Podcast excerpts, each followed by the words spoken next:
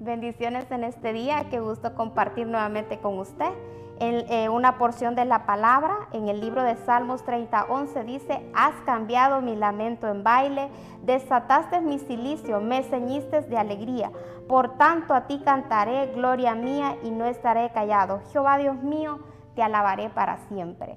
Usted y yo podemos atravesar situaciones difíciles que muchas veces pueden traer desaliento, tristeza y hacer, hacernos sentir desanimados, pero es posible que podamos encontrar gozo y alegría. Porque esta no viene de lo que pueda rodear nuestro entorno, viene de la condición interna de nuestro corazón. Usted puede encontrar gozo y alegría en Dios y es un gozo que es perpetuo, que no se acaba, es un gozo que pese a las circunstancias puedan cambiar hoy o mañana, el gozo permanece. Sabe, eh, en el libro de Nehemías encontramos la historia del pueblo de Israel, cómo este pueblo fue destituido de su nación. Atravesó una situación donde destruyeron su templo, los mandaron a otra nación, los dispersaron. Este pueblo se encontraba profundamente triste. En ese momento Nehemías fue llamado a restaurar las murallas de la ciudad y en el libro en el capítulo 8, en el versículo 3, está la manera como nuestro gozo puede ser restaurado. Y dice así, Nehemías 8:3, y leyó el pueblo delante de la plaza que está delante de la puerta de las aguas, desde el alba hasta el mediodía, en presencia de hombres y mujeres y de todos los que podían entender, y los oídos de todo el pueblo estaban atentos al libro de la ley.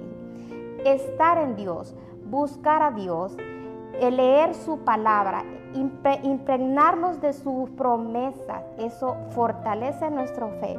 La presencia de Dios desciende a nuestra vida, por tanto, el gozo interior llega a nosotros. Usted quiere tener ese gozo y esa alegría y esa paz que sobrepasa todo entendimiento.